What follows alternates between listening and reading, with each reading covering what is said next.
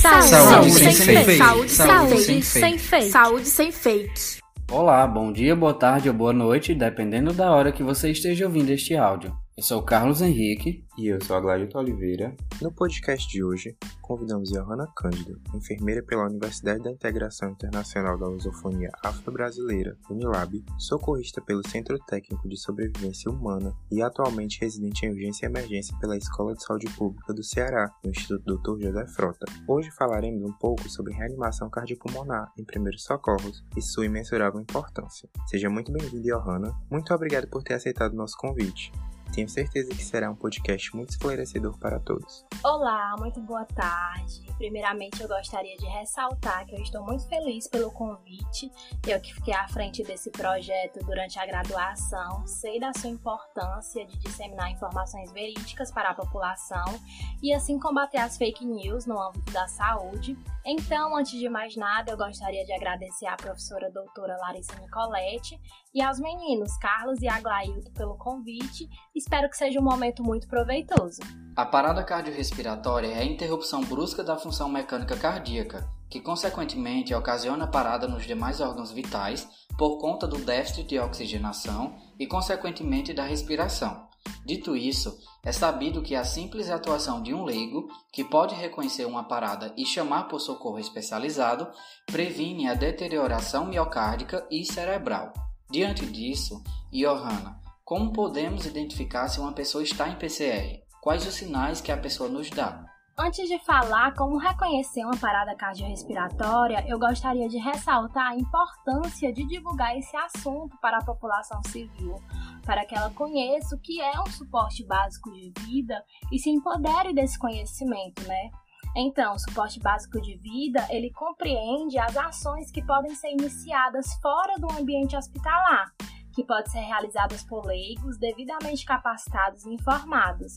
Essas ações vão aumentar a sobrevida e diminuir a sequela das vítimas de PCR. E que ações são essas, né? O ato de você reconhecer de forma imediata um quadro de parada cardiorrespiratória, uma PCR, o acionamento precoce do serviço de emergência, o início imediato das manobras de ressuscitação cardiopulmonar, que a gente vai falar é mais adiante, e a rápida utilização de um desfibrilador externo automático, que é um DEA. O DEA ele é um equipamento que reconhece a necessidade dos choques elétricos e da orientação de uso. Como o próprio nome já diz, ele é automático e é bem simples de usá-lo. É bom ressaltar que não é em toda PCR que será necessário usar um DEA, só nos ritmos chocáveis, que eu não vou adentrar nesse assunto aqui, que não é a nossa finalidade. Mas é importante que você conheça que existe esse equipamento e sua importância. E se tiver em um ambiente público que tem a circulação de muitas pessoas, já dá uma olhada se tem disponível. O ideal seria que todos os ambientes públicos tivessem um DEA, né? Como shoppings, aeroportos, terminais. Mas infelizmente não é a nossa realidade. Bom, e voltando para a pergunta inicial, eu acho que eu consegui contextualizar bem sobre a importância desse assunto, sobre o suporte básico de vida.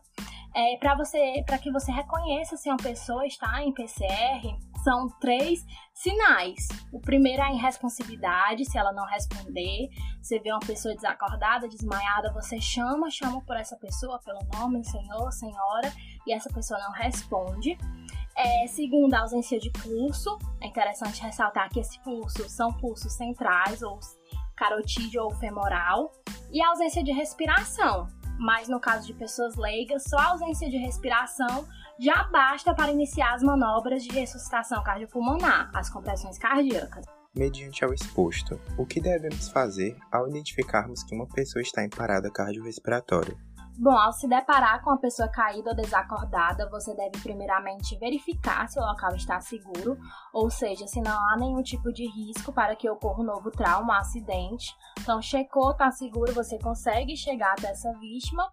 Segundo, você vai checar a responsividade da vítima, vai chamar a pessoa pelo nome, se você conhecer, ou pode usar pronomes como senhor, senhora, mantendo contato com o ombro ou tórax da pessoa, para fazer tanto esse estímulo verbal e esse estímulo mecânico, tocando na vítima.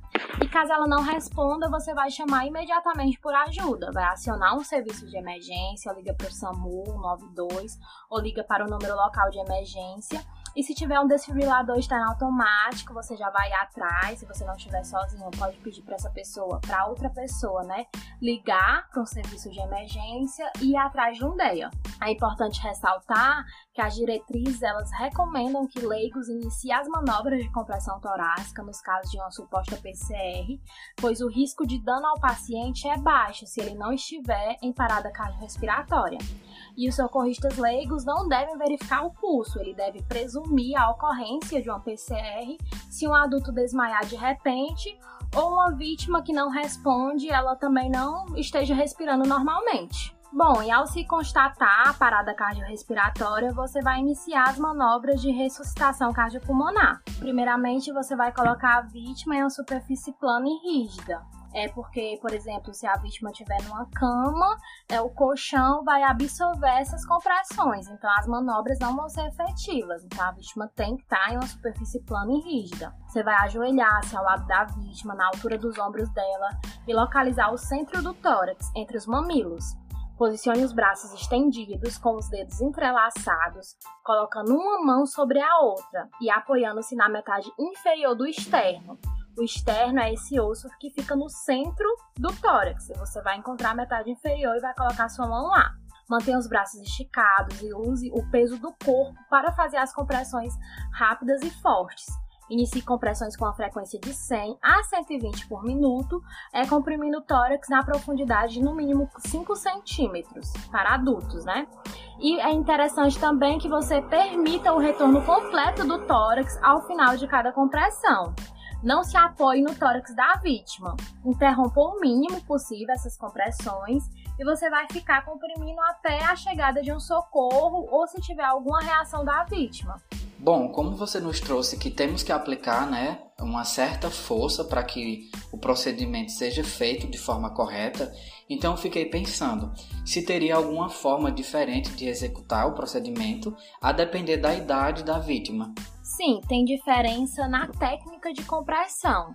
Essa que eu falei anteriormente é realizada em adultos, já em bebês o mais indicado é usar a técnica dos dois polegares, em que você vai circundar o tórax do bebê, ou seja, você vai abraçar com as duas mãos o tórax do bebê e no centro do tórax, logo abaixo da linha mamilar, fazer essas compressões com os dois polegares.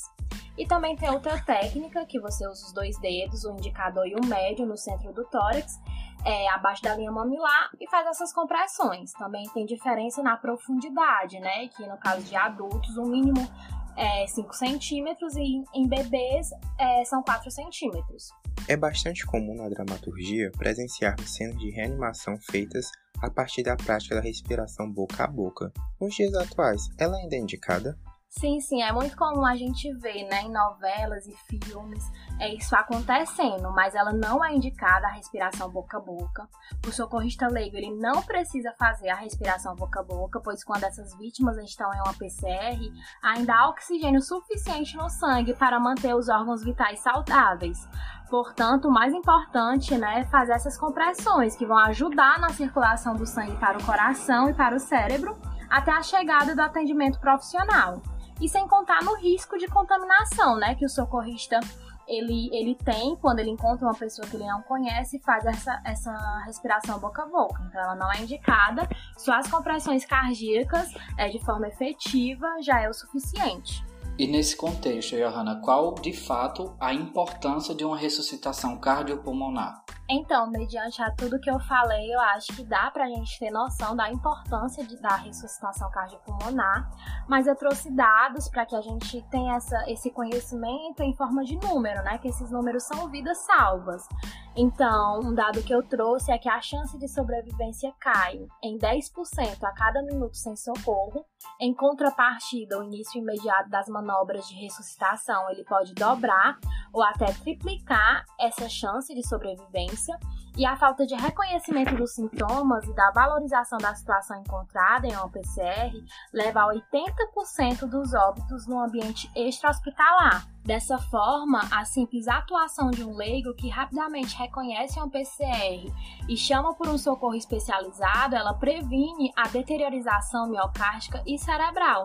E existe evidência sobre a redução da mortalidade em vítimas de PCR que receberam de maneira imediata as manobras de RCP por voluntários e obtiveram a preservação das funções cardíacas e cerebral. E eu ressalto mais uma vez que deve-se ter em mente que a finalidade principal da RCP é promover a circulação artificial de sangue oxigenado pelo organismo, especialmente para o cérebro e para o coração, até as funções vitais retornarem espontaneamente. Então, daí a importância é, das manobras de compressão cardíaca de forma é, efetiva, né? Você consegue salvar uma vida usando apenas suas mãos. Isso é surreal. Daí a importância de disseminar esse conhecimento.